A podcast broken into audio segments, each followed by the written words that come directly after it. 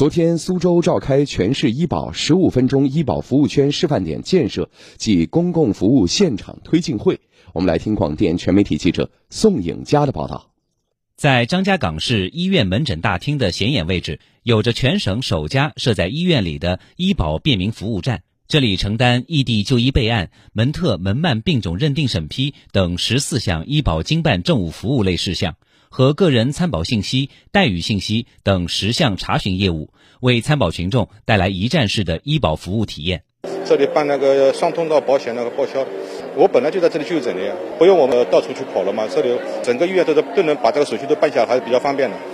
张家港市第一人民医院医保科主任孙文莎。原本的话，我们患者如果是呃需要办理，比如说像大病，呃像异地转诊，他需要在医院端医生开了单子以后，到社保局去办理。那么现在放到下沉到医院端了以后呢，他直接可以在医院端完成这样的一个流程，不需要就是再次跑到医保局去，缩短了他办理这个流程的一个时间，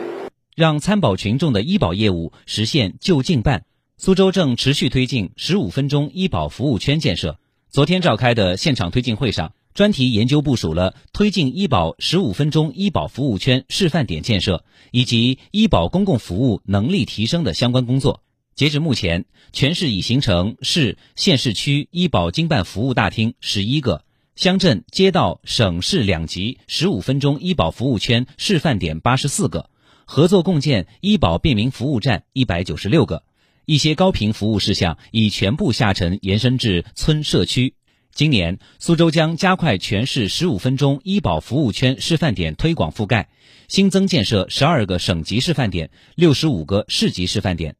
苏州市医疗保障基金管理中心党支部书记、主任顾亚斌：到今年年底前，基本上实现苏州大市百分之八十以上的乡镇街道都能够实现医疗保障公共服务的均等化。到二零二三年的上半年，苏州大市范围内的乡镇街道、社区村能够实现全覆盖，实现我们苏州大市范围内医疗保障业务办理的标准化、规范化和便捷化。